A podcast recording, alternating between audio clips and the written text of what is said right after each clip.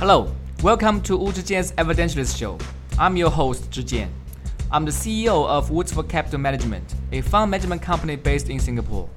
Wu Zhijian's Evidentialist Show is about information sharing on evidence-based research in subjects such as economics, business, and finance. Due to industry regulations, we will not discuss any of Woodsford's products on this podcast. All opinions expressed by podcast participants are solely their own opinions and do not reflect the opinion of Woodsford Capital Management or its affiliates. If you have any questions or suggestions, please feel free to contact us.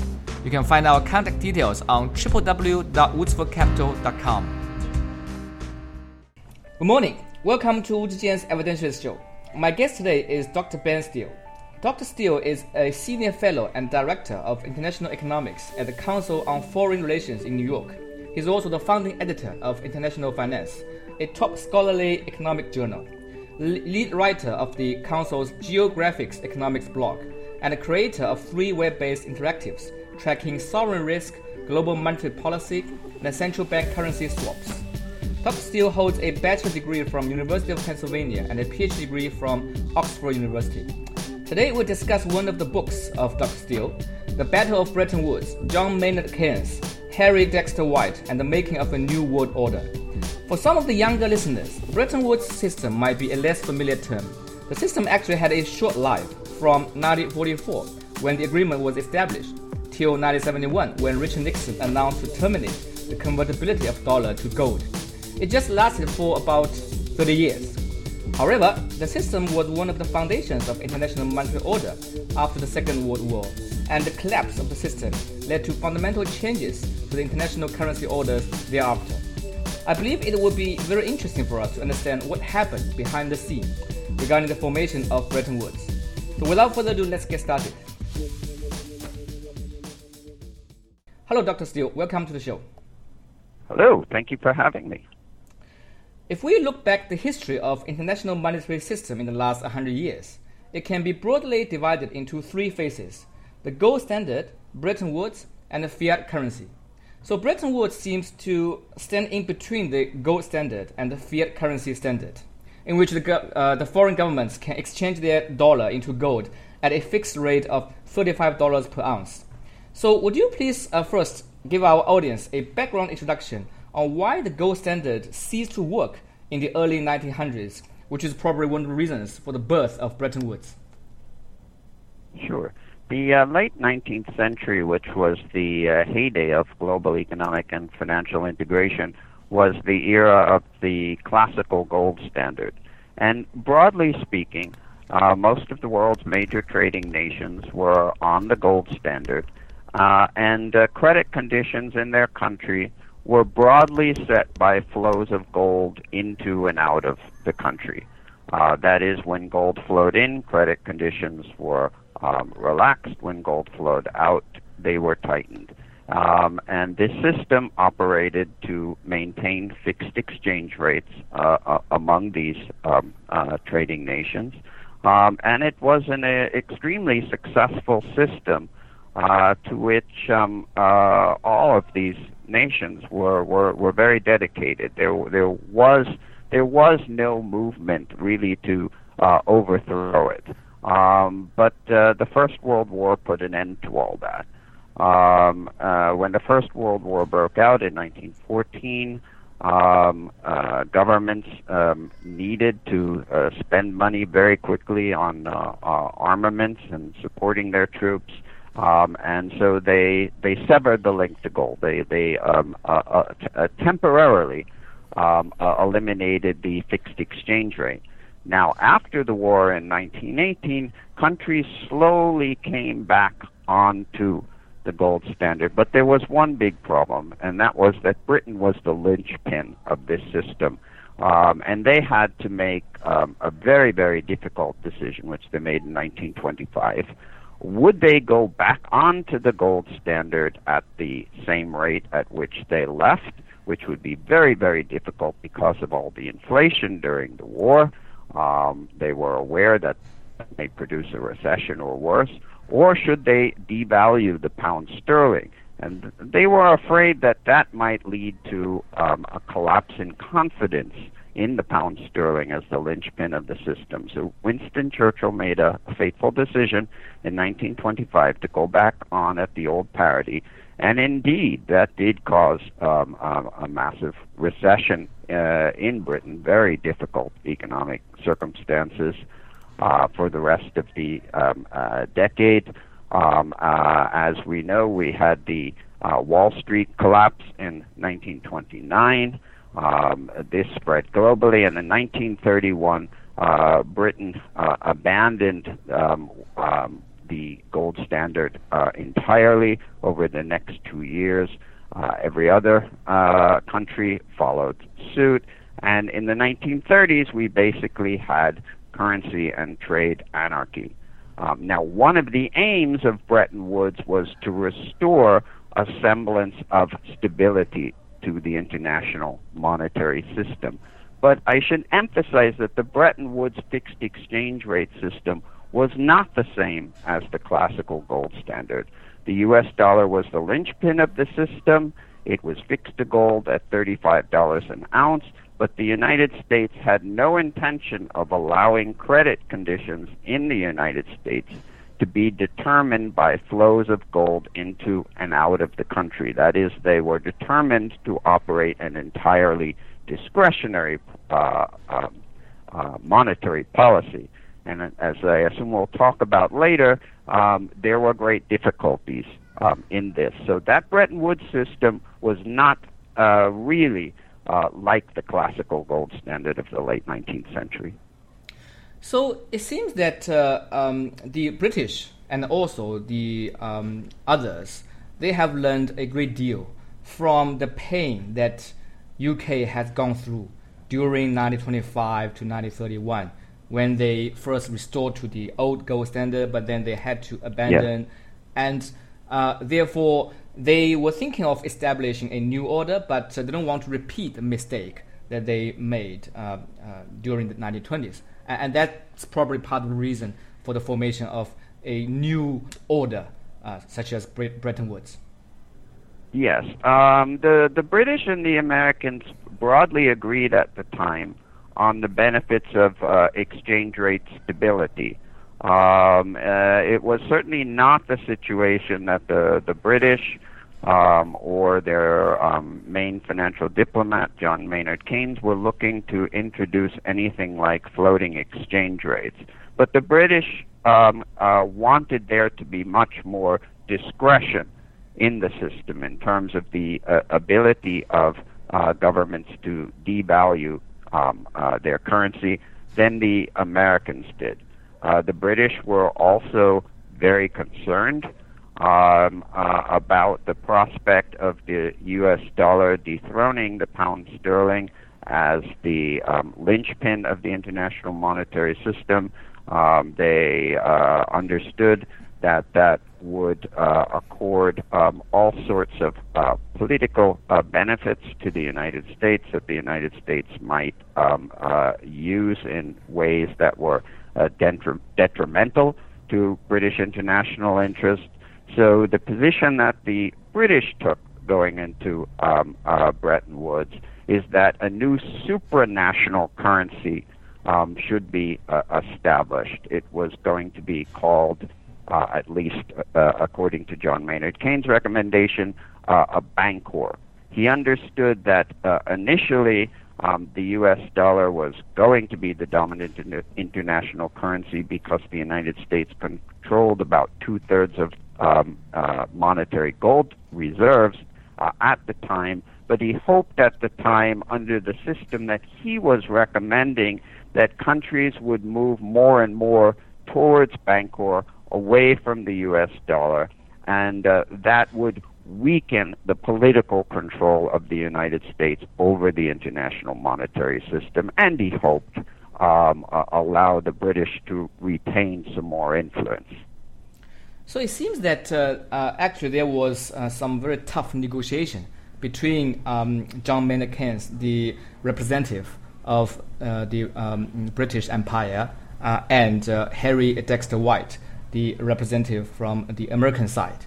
Um, and according to White, who wrote in his memo, quote, The more sterling countries there are in the world, that is, the more countries that use the pound sterling or which mm, tie their currency to the pound sterling, the stronger will be England's position around the bargaining table should an international conference take place. Unquote. So, uh, is it correct to understand that actually uh, Bretton Woods, um, the conference, uh, is a location for a, two worlds uh, empires, the British and American, to transfer power and the leadership of international monetary order. And in the end, America came out as the winner, and the UK left the table in tears.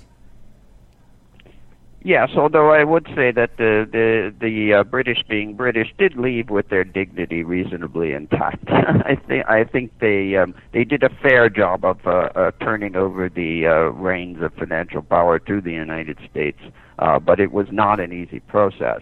Uh, that quote that you read from Harry Dexter White was remarkably from 1936. This is eight years before the Bretton Woods conference that he organized. So you can see back in 1936 that Harry Dexter White, who at that point was no more than um, uh, a bureaucratic temp um, at the Treasury, was already thinking forward many, many years to the opportunity um, that he expected to to have um, uh, to best the British Empire uh, at an international conference and um, uh, to dethrone the pound sterling as the dominant international currency. So the Americans really had um, a, a, dual agenda at Bretton Woods. Uh, one is to eliminate what they felt was the scourge of competitive devaluations, what um, Treasury Secretary Henry Morgenthau referred to as economic uh, uh, aggression uh, by reestablishing a fixed exchange rate system, but this time with the US dollar at, at its foundation. But second, they had an unstated agenda, um, and that was to eliminate Great Britain in the post war world as um, a geopolitical rival.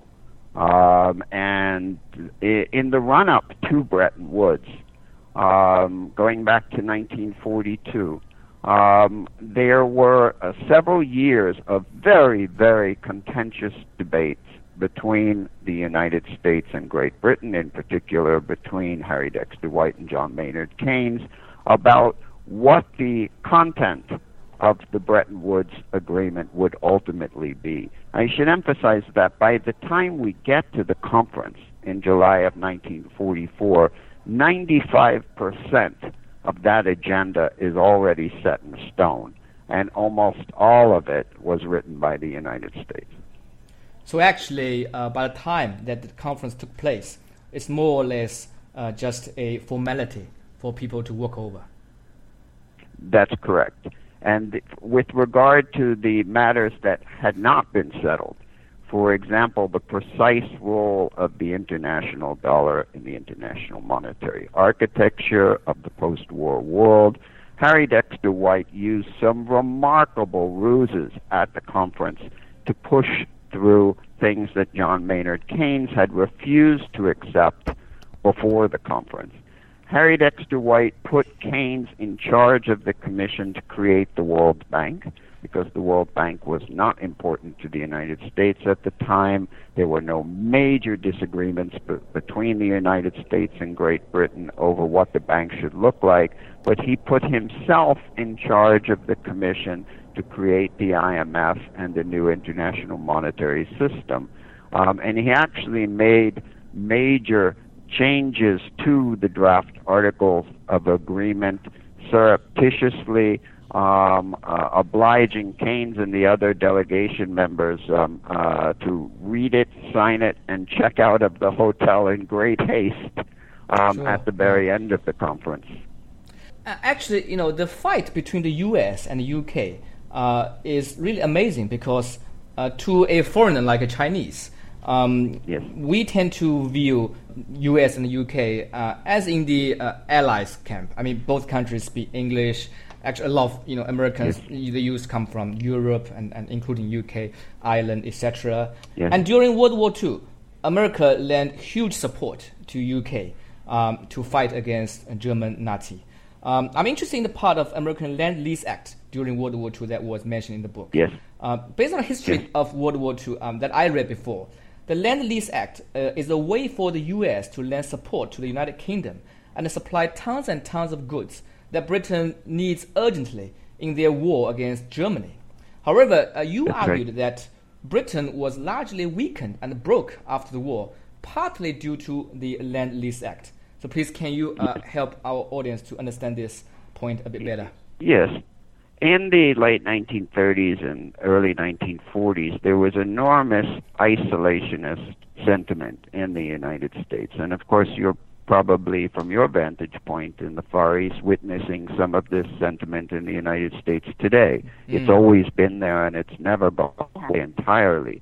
Um, and there um, was um, a, a very large segment of the American public um, certainly the majority in the 1930s that did not want in any way to get involved in uh, a, a, new European war and was re- reluctant even to help Great Britain economically.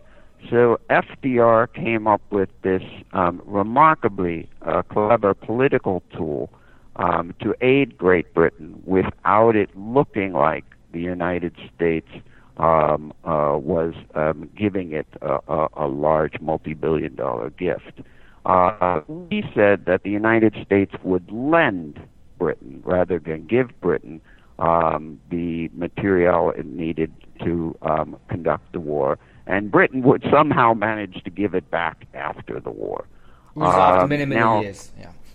Yes, many, many years. But um, Congress was even reluctant to accept that, and in the process of legislating Lend Lease, Congress insisted that Britain needed to provide quote unquote consideration in return for American Lend Lease aid. Now, that was left open for interpretation. Now, Harry Dexter White um, and his boss, Treasury Secretary Henry Morgenthau, um, were very much um, uh, anti imperialist. Um, uh, they were determined that after the Second World War, we would not go back to the situation we had in the late 19th century with Britain ruling um, uh, a, a, quarter of the Earth's uh, uh, population through the British Empire. They were determined to force liquidation of the British Empire. So they they were the ones who developed the consideration that Britain would provide in terms uh, uh, in return for lend lease aid, and there were three very important um, concessions that Britain had to make. Uh, one was that after the war, Britain would have to eliminate so-called imperial trade preference. This is the arrangement under which Britain accorded itself privileged access to the markets of its colonies and dominions. Uh, second, it would have to make the pound sterling convertible uh, again into U.S. dollars at a fixed exchange rate at a fixed date. That date was ultimately set at um, uh, July 15th, 1947, a day that will live in British for the in, in, in infamy for the British because it really marked their bankruptcy. Um, the exchange rate that was set uh, way overvalued the, the the pound, so there was a run on the pound. And third, they would have to at Bretton Woods accept the U.S. dollar as the foundation of a new international monetary uh, architecture. So um, this was the Faustian bargain that Britain had to make uh, in order to get U.S. lend-lease aid. Would you say that uh, uh, back in the early days when uh, FDR uh, came up with this idea of lend-lease, actually in his mind he was already foreseeing a possible uh, scenario that in X years Britain would be um, bankrupt after the war, and the uh, U.S. would emerge as a new winner. Yes. Um, uh, F- FDR, uh, of course, had very close relations with um, uh, Winston Churchill, Churchill yeah. um, during the war, but from the American position, um, this was overwhelmingly strategic. Um, Churchill um, was obviously trying to convince uh, the Americans that they um, uh, had a, a, common agenda and a common interest in um, uh, not just winning the war, but in establishing a new post-war architecture. Uh, but FDR was um, very determined um, uh, that after the war, um, the British Empire uh, should be dismantled. Um, he was not willing to go back uh, to the 19th century. So there was great friction between the United States and um, Britain um, uh, during the war. But I'm thinking that you know, from the perspective of the of the British, I guess uh, they have to choose between the two ugly options. I mean, it's either you know they are at the verge of uh, surrendering to the Germany or mm-hmm. uh, they get support from the U.S. Uh, and at least they can buy time and uh, yes. you know there's a chance for them to win the war. Well, you you you put it exactly right. They were trying to buy time. Um, they certainly hoped that the Americans would uh, eventually um, uh, see sense um, and cooperate with Britain and not force Britain into bankruptcy. Um, and indeed, um, uh, Britain's imperial collapse, um, which uh, began in uh, early 1947, was driven overwhelmingly by a shortage of gold and U.S. dollars that forced the British to abandon um, all their security obligations um, uh, around the world. Um, Greece, Palestine, Burma, India, all these pillars of British imperial power begin to collapse in early 1947, and the U.S. is forced um, to pick up these responsibilities very quickly in an emergency situation where they're very concerned about the prospect of Soviet expansion. This leads, of course, to the Truman Doctrine uh, and the Marshall Plan and all of the um, uh, fascinating features of the early Cold War. Um, so there's no doubt um, that the Americans in the early 1940s uh, were somewhat short-sighted uh, about the the way in which they were determined to um, uh, liquidate the, the, the British Empire. They did it in a rather clumsy way, um, which actually made things um, far more expensive and far more dangerous for the United States. But uh, you know, in a funny way, after they uh, bankrupted a old uh, imperial, uh, America itself became the new uh, imperial state in the world. It didn't see itself that way. I should emphasize it saw mm-hmm. itself as a fundamentally anti-imperial um, uh, power. Um, so it, it's it's important to understand um, the self-conception in the country. Even uh, President Harry Truman, uh, after FDR died in 1945, um, was determined to um, carry forward um, FDR's commitment to withdraw American troops from Europe within two years um, and to cooperate uh, with the Soviet Union in order to keep peace around the globe.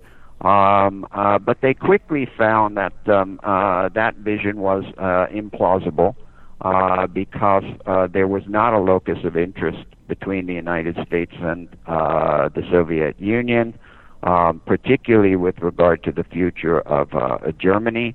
Neither the United States nor the Soviet Union could afford to have Germany as an ally uh, of the other. Um, and this quickly spread around the globe um, uh, into uh, a massive uh, Cold War, and of course, many local um, uh, hot wars in which the great powers were involved. But that was certainly not um, foreseen um, uh, by FDR um, during World War II. You mentioned in the book that uh, back in May of 1944, just before the Bretton Woods Conference, a group of influential New York bankers offered to lend Britain at least $3 billion after the war in return for which Britain would walk away from the Bretton Woods Conference.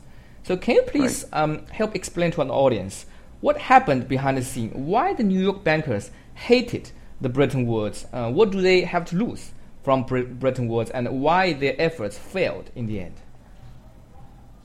Uh, it's important to understand um, that there was enormous conflict between the FDR administration um, and the New York uh, bankers um, uh, going back to the early 1930s when FDR first became uh, president. Um, mm. Henry Morgenthau, when he was explaining the purpose of Bretton Woods to President Truman after FDR, said, quote unquote, I wanted to move the financial center of the world from London and Wall Street to the United States Treasury. Note the and Wall Street part. This was not just an anti imperial, anti British uh, agenda, but it was an anti Wall Street uh, agenda.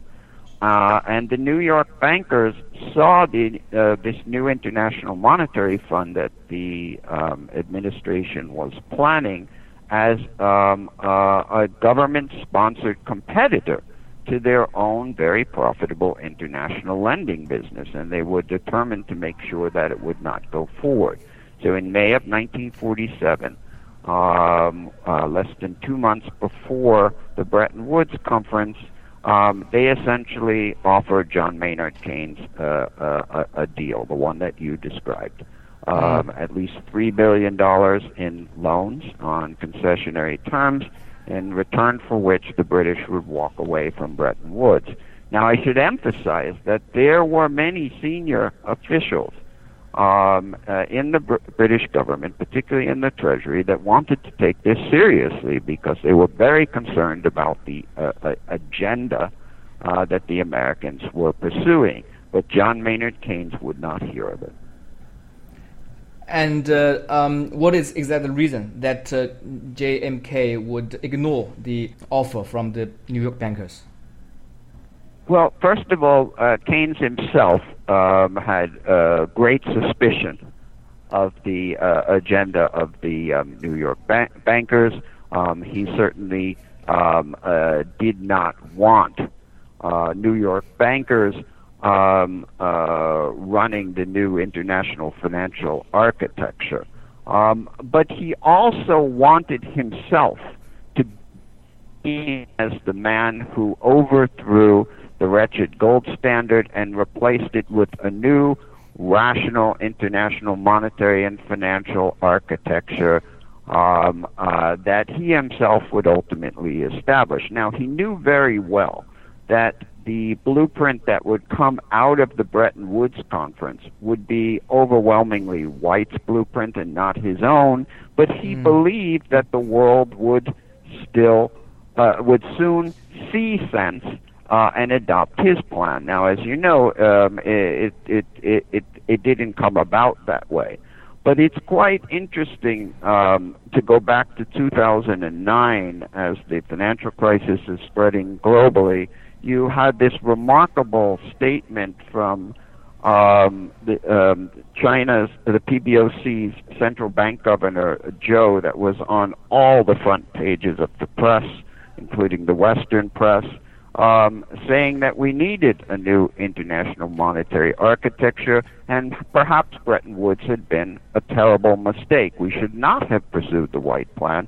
We should have pursued the Keynes Plan for establishing new supranational currency. Uh, the bancor, so, yeah. Um, Keynes, yeah, uh, essentially Keynes' vision of uh, a bancor. Now, Keynes had obviously hoped that um, uh, the world's um, uh, other powers outside of the United States would come to realize this before 2009, uh, but uh, he no doubt um, uh, would have been very happy uh, to hear Governor Zhou say this. Uh, this is uh, very interesting. You mentioned uh, you know a few excellent points uh, regarding China and, and America, etc., which uh, we will come to uh, discuss later. I'm currently interested in the role of JMK because in, in most history books, JMK would be described as a hero of the United Kingdom, and in retrospect, maybe you know there's a possibility that there's a personal agenda here to establish himself as a legend. So there's a, a self-interested a legendary incentive uh, for him to choose yes. this path rather than the other. And uh, it yes. seems that there's also an, an, element of overconfidence here that despite Tremendous maybe you know the overwhelming yeah. evidence that uh, Britain is going to uh, really be uh, dismantled and uh, be weakened a lot, he still, you know, almost blindly believes that single-handedly he can change the historical course. And and uh, you mentioned that actually, you know, by the time the conference took place, 95% of the agenda has already been written in black and white. The room for any individual to change or make any adjustment is very limited. Does that put uh, JMK's historical value and contribution to the country uh, in questionable perspective? In fact, maybe you know he hasn't been acting in the best interest of his country.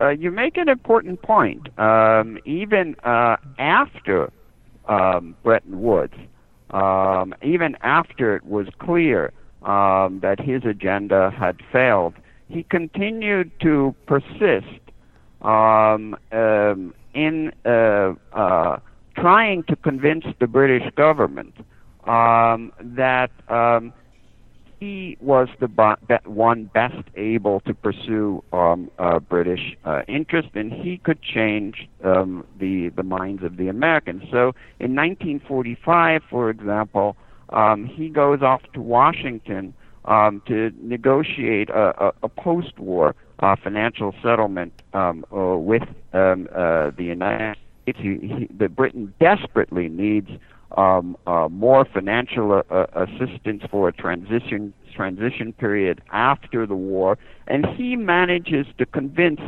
um, the new Attlee Labor government um, that he can go to Washington and persuade the Americans to give Britain um, a, a big, handsome gift.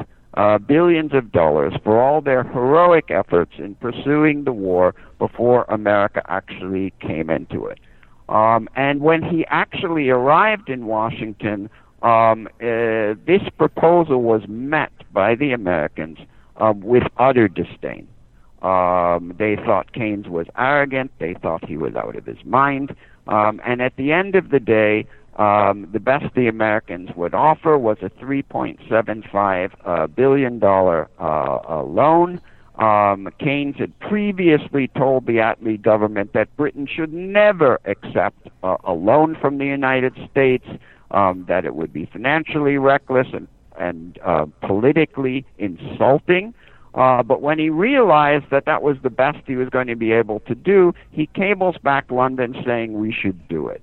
Uh, and the ch- British Chancellor, Hugh Dalton, was utterly livid Keynes and felt he had been completely misled by Keynes.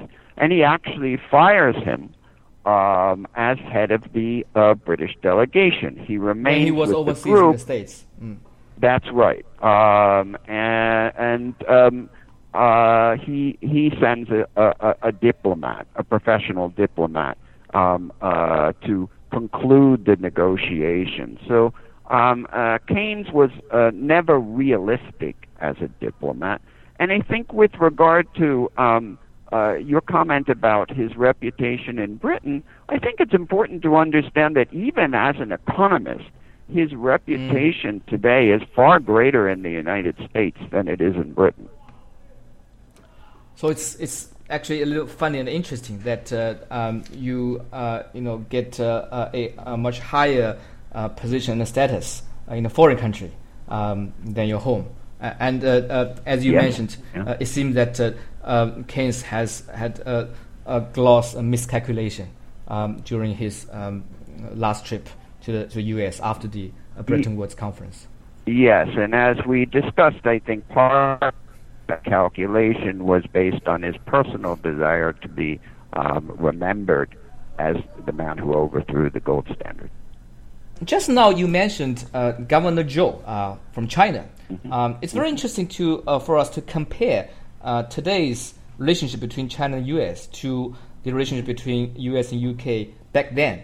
Uh, back then, you know, w- when the Bretton Woods were negotiated, uh, America was the biggest creditor, and U.K. was the largest debtor nation.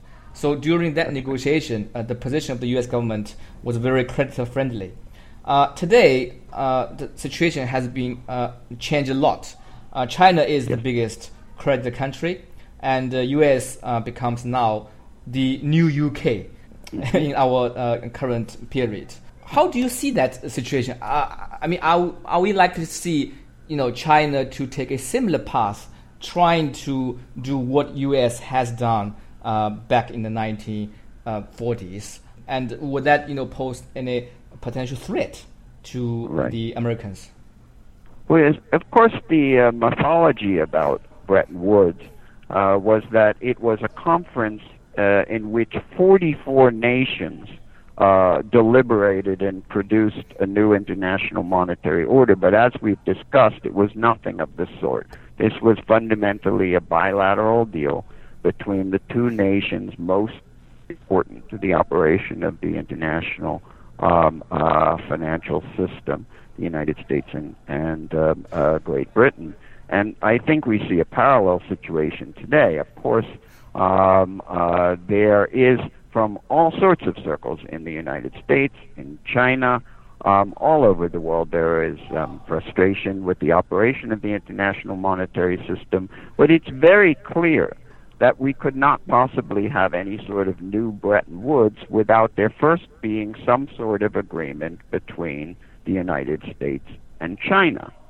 Um, but Bretton Woods really does not give us a good blueprint for getting such an agreement. Uh, in the 1940s, there was a deal to be done between the United States and Great Britain. As we've discussed, the United States provided Britain with uh, enormous aid to prosecute the war, in return for which uh, uh, Britain made fundamental concessions about the international financial monetary architecture after the, the war. Um, and this imbalance in financial power carried on into the post war period. For example, in 1956, um, the United States threatened to provoke a, a, sterling crisis by withholding IMF aid for Britain if Britain did, with, did not withdraw its troops from Suez. And the reason the United States could afford to do this was that a sterling crisis represented no threat to U.S. financial interests. U.S. holdings of British securities at the time were trivial, about $1 per U.S. resident. Now, imagine today China mm. wanted to use its creditor status in order to push the United States into making concessions on the international monetary and financial architecture. Um, if China were to use some mechanism to try to provoke a dollar crisis, China would be hurting itself at least as much as, as what as it would be hurting the United States because Chinese holdings of dollar denominated securities today amount to over $1,000 per Chinese resident. So you see, it's really a very different relationship between China and the United States today than the one between the United States and Britain in the 1940s and 50s.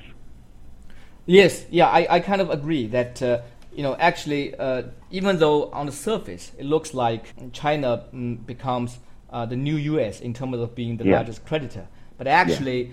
you know, the negotiation power uh, is very different uh, in today's China's position compared to that of the US. Uh, if, if, if you look at Bretton Woods, at least uh, one thing you know you can say uh, good about it is that uh, uh the leadership transition uh, has been ongoing peacefully. I mean, we are talking about the yeah. leadership of the world's uh, empire from UK to US. though mm-hmm. you know U- UK has been largely weakened by two world wars, but still, yeah. in the end, you know the representative they went to the states they mm, peacefully accepted the fate of yeah. uh, mm, you know becoming uh, less relevant do you think that with the continuous rise of china i mean i know this is a very difficult question um, are we likely to see a similar peaceful trans- transition or maybe there are more potential uh, conflicts lying ahead well you, you you you've touched on the critical question right now um, there is no more important bilateral political and economic relationship in the world today than that between the United States and China. Um, and, and uh, I mean, no doubt, no one in the United States is talking about managing a quote unquote uh, transition to Chinese sure. dominance. But of course, everybody is talking about um, how we can find um, some sort of grand accommodation with China. Uh, part of this, of course, has to do with um, uh, international trade uh, and finance, and part of it has to do with geopolitics. Um, for example, about the future of the South Seas um, and China's territorial claims there. Uh, as you know, uh, when China looks at the South China Seas and the East China Seas, what it sees is a parallel situation to what the United States faced in the late 19th century in the Caribbean. And China yes. knows that the United States did not become a great global power, perhaps as they see it, an imperial power, until the United States kicked the old European powers out of the Caribbean. And I think many in, in, in China today feel that China has to do the equivalent in its own backyard with regard to the United States in order for China to become a great global power. Uh, learning from the Americans. Learning from the Americans, precisely. Um, but of course, uh, as you know, part of the success of the um, uh, uh, of global economic and financial integration in the post-war period was uh, based on this um, security that the United States um, provided uh, around the world, in terms of, of, of freedom of navigation. Um, uh, those principles are still very important um, uh, to uh, countries in the Asia Pacific, and so I think it's exceptionally um, uh, important um, to the um, uh, global um, international economic system that China and the United States manage um, uh, a, a, mutual um, uh, accommodation, not just economically, uh, but geopolitically, and that's going to be very difficult to do. Well, let's hope uh, uh, for the um, better and more optimistic scenario to play out in our lifetime. Um, Absolutely. One of the very important institutes that came out of Bretton Woods is IMF, uh, which was born yeah. in December 1945. According to your book, IMF has not achieved what its designers had in their mind when they started, especially during the post war recovery period in Europe. Maybe can you expand a bit on this point? Yeah, I should emphasize that there were great differences between White and Keynes uh, as to their um, uh, view of uh, what the IMF uh, should be. Uh, White wanted um, this new international system to be based on gold. He wanted the IMF to be very powerful with a U.S. veto. He wanted countries to have to get permission to devalue. Keynes this new supranational currency, Bancor. He wanted countries to devalue or revalue according to formula uh, not according to um, uh, pressure from a U.S. dominated um, uh, IMF. And he wanted the IMF to be a passive institution with weak directors, uh, more a facility for debtor countries rather than an institution with its own not mind. Now, the IMF we see today is, in many senses, the powerful institution that White in, in, envisioned um, certainly dominated by the United States because of uh, its exclusive um, veto power. But in other senses, um, the IMF operates very differently to the the way uh, White or Keynes uh, wanted it to. Uh, for example, neither. Sorry, so, Keynes. Sorry, uh, can I just stop here? So you mentioned that IMF is more or less American dominated despite the fact that the chairman would always be from Europe? Uh, yes, and that's an interesting story in its own right. Sure, sure. So yeah, I have time to get into that story. Uh, uh, yeah, yeah, yeah. Go ahead. Sure. Okay. Well, uh, a brief diversion. Why is the IMF controlled by a European? Why has it always been controlled by a European, despite the fact that it was clearly a very important institution to um, uh, the United States, and had it mm, wanted yes. to claim leadership of the institution, it could have.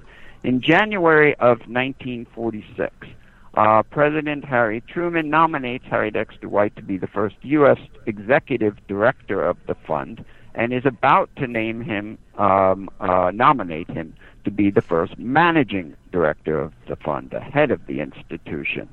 Uh, but when FBI Director J. Edgar Hoover gets wind of this, he prepares a long memorandum for the president arguing that Harry Truman should do no such thing, um, that White should not be allowed to go to the IMF. He should not even be um, in government because he, Harry Dexter White, is in fact a Soviet spy. This is a remarkable um, okay. uh, uh, part of this story.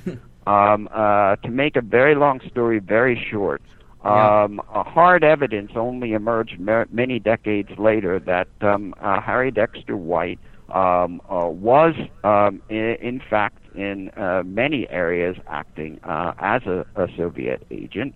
Uh, so he was, was a Russian spy. In many, in many, I, I don't use the term spy or, uh, in, in the book because he wouldn't have seen himself that way.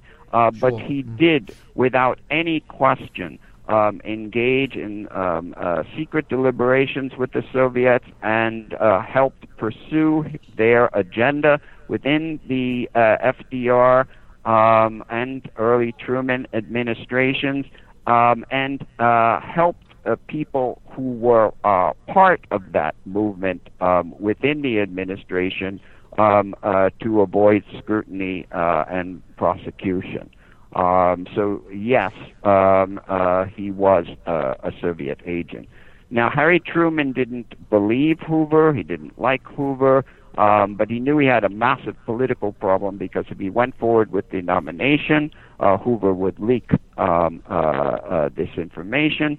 Um, so he decided to let White go on as U.S. executive director. He felt he could quarantine him within the IMF, make sure he did no damage um, uh, but um, he would not uh, allow him to be managing director. He did, however, have this political problem that he could not easily appoint another American to sit above White because that would raise questions as to why White, who was the architect of the fund, was being passed over.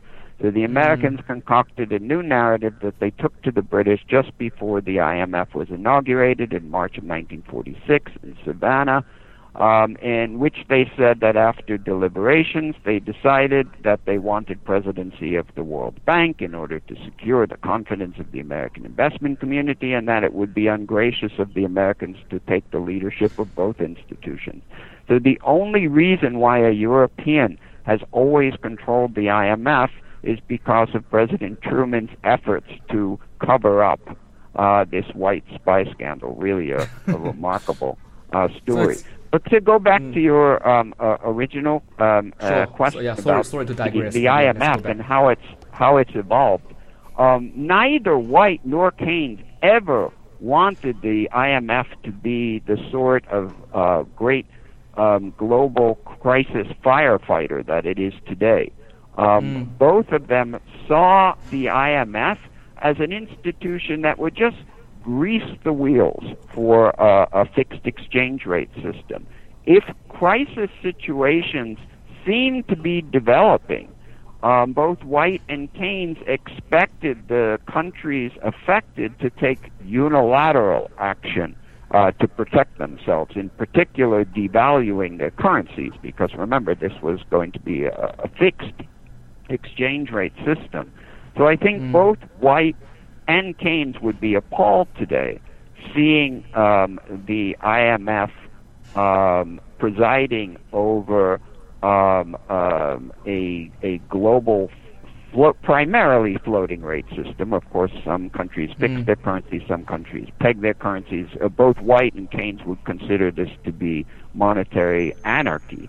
And both of them would be um, uh, distraught to see the IMF operating as a, a, a, a global uh, uh, crisis firefighter. Not neither of them ever um, envisioned uh, such a, such a situation. So indeed, uh, history can you know develop to um, nobody's expectation, out mm-hmm. of everybody's That's surprise. Right. Well, so, as you know, um, institutions take on a like life of their own.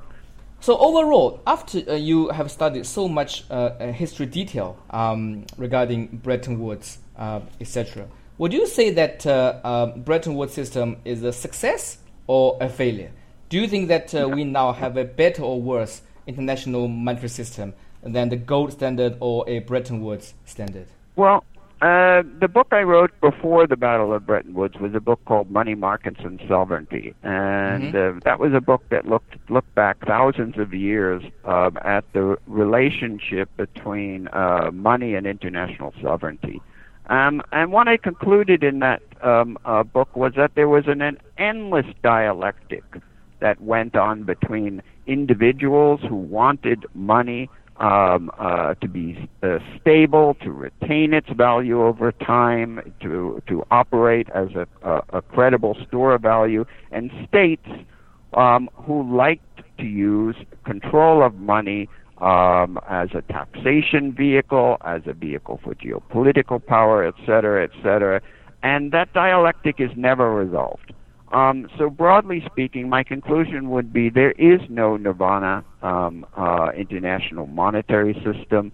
Um, it is probably fanciful to um, uh, pursue any sort of fixed global exchange rate system. Again, I don't believe that it can actually um, hold together. So the sort of non-system system that we're operating today may broadly uh, speaking um, uh, be the best that we can do under these um, circumstances. But I should emphasize that Bretton Woods never operated the way it was uh, supposed to. It's important to remember that it was not until 1961 that the first nine European countries met the convertibility requirements of the uh, IMF's Articles of uh, Agreement. So the system can't really be said to have started operating before about 1961, and by that time it was already coming under enormous strain as the United States was losing gold reserves, as a, a number of famous economists such as uh, Jacques Rueff and Robert Triffin had predicted it would. Um, so it was really the Marshall Plan, which is the subject of my next book coming out in uh, February, um, which uh, played the dominant role in reviving uh, the European and then global economy after the Second World War and paved the way for a, a new international monetary system to start up uh, much later. But as I emphasized, that system never operated the way Harry Dexter White had envisioned. So yeah, it's great to hear that uh, you are currently working on another book uh, regarding Marshall Plan, um, another fascinating topic. Uh, and uh, in fact, you know, um, uh, you probably will be surprised to hear that uh, in the Chinese media, there has been a lot of discussion the so-called new Marshall Plan from yeah. China's government to give financial support to countries in Africa. Uh, and you know there will be a very interesting comparison between two. So so definitely, you know, um, I look forward to um, reading your uh, next book, and uh, maybe we can invite you back in the future when uh, the book is completed. Um, Wonderful. Look forward to it, and it will be translated into Chinese as well by China Machine Press. Great. So uh, I wish we had more time, but uh, due to our time limit, uh, we need to close our interview very soon. So last but not least, before you go, is there any words of wisdom or advice that we, you'd like to share with our Chinese audience? Yes, um, uh, it's be careful what you wish for. the, um, the workings of the international monetary system are extremely complex. Um, certainly, the uh, Americans um, misapprehended uh, the ways in which it would work uh, after the Second World War. Harry Dexter White in the U.S. Treasury thought they could have everything. Um, that is, that they could have the U.S. dollar um, as the foundation of a new fixed exchange rate system, but that they, the United States, would be able to operate it with complete discretion and wouldn't have to change monetary um, uh, conditions in the United States um, uh, based on inflows and outflows of gold. Uh, that turned out to be completely and utterly wrong. Uh, which is why, as you said at the outset of our discussion, that in 1971 uh, President Nixon was forced to close the gold window um, and end uh, Harry Dexter White's uh, Bretton Woods uh, system because the United States otherwise would have lost its entire stock of monetary gold reserves. Um, likewise, uh, I, there are many in China who would like to have everything. Uh, they would like Sure. to have um, a, a, global um, uh, RMB, um, uh, a rival to the U.S. dollar. Uh, but they also want to be able to control inflows and outflows of of, uh, of capital and to control the RMB dollar exchange rate. And you can't, as we've uh, certainly been learning over the past year, you can't have both of those things. Uh, when China started um, uh, clamping down on um, uh, outflows of uh, capital from China, for example, we started seeing RMB globalization go into reverse. So China is ultimately going to have to make some fundamental choices um, uh, uh, about uh, whether it wants a truly global RMB, uh, which would involve um, opening up um, its financial sector um, massively. Um, it will at times have disturbing um, uh, uh, inflows and outflows of, uh, of capital uh, that the authorities won't be happy about. Or would they prefer to keep more control, um, to maintain some sort of uh, a fixed uh, exchange rate system that would necessarily preclude the RMB from being a dominant international reserve currency. Um, so these are difficult choices that the Chinese authorities are going to be facing over the next years. So you can't have everything, and be careful of what you wish for. Uh, These are valuable lessons that we can learn from the Americans. Absolutely. Thanks very much for listening. I'm your host, Zhi Jian. If you have any questions, please feel free to contact us. You can find our contact details on our website. I wish you a good day.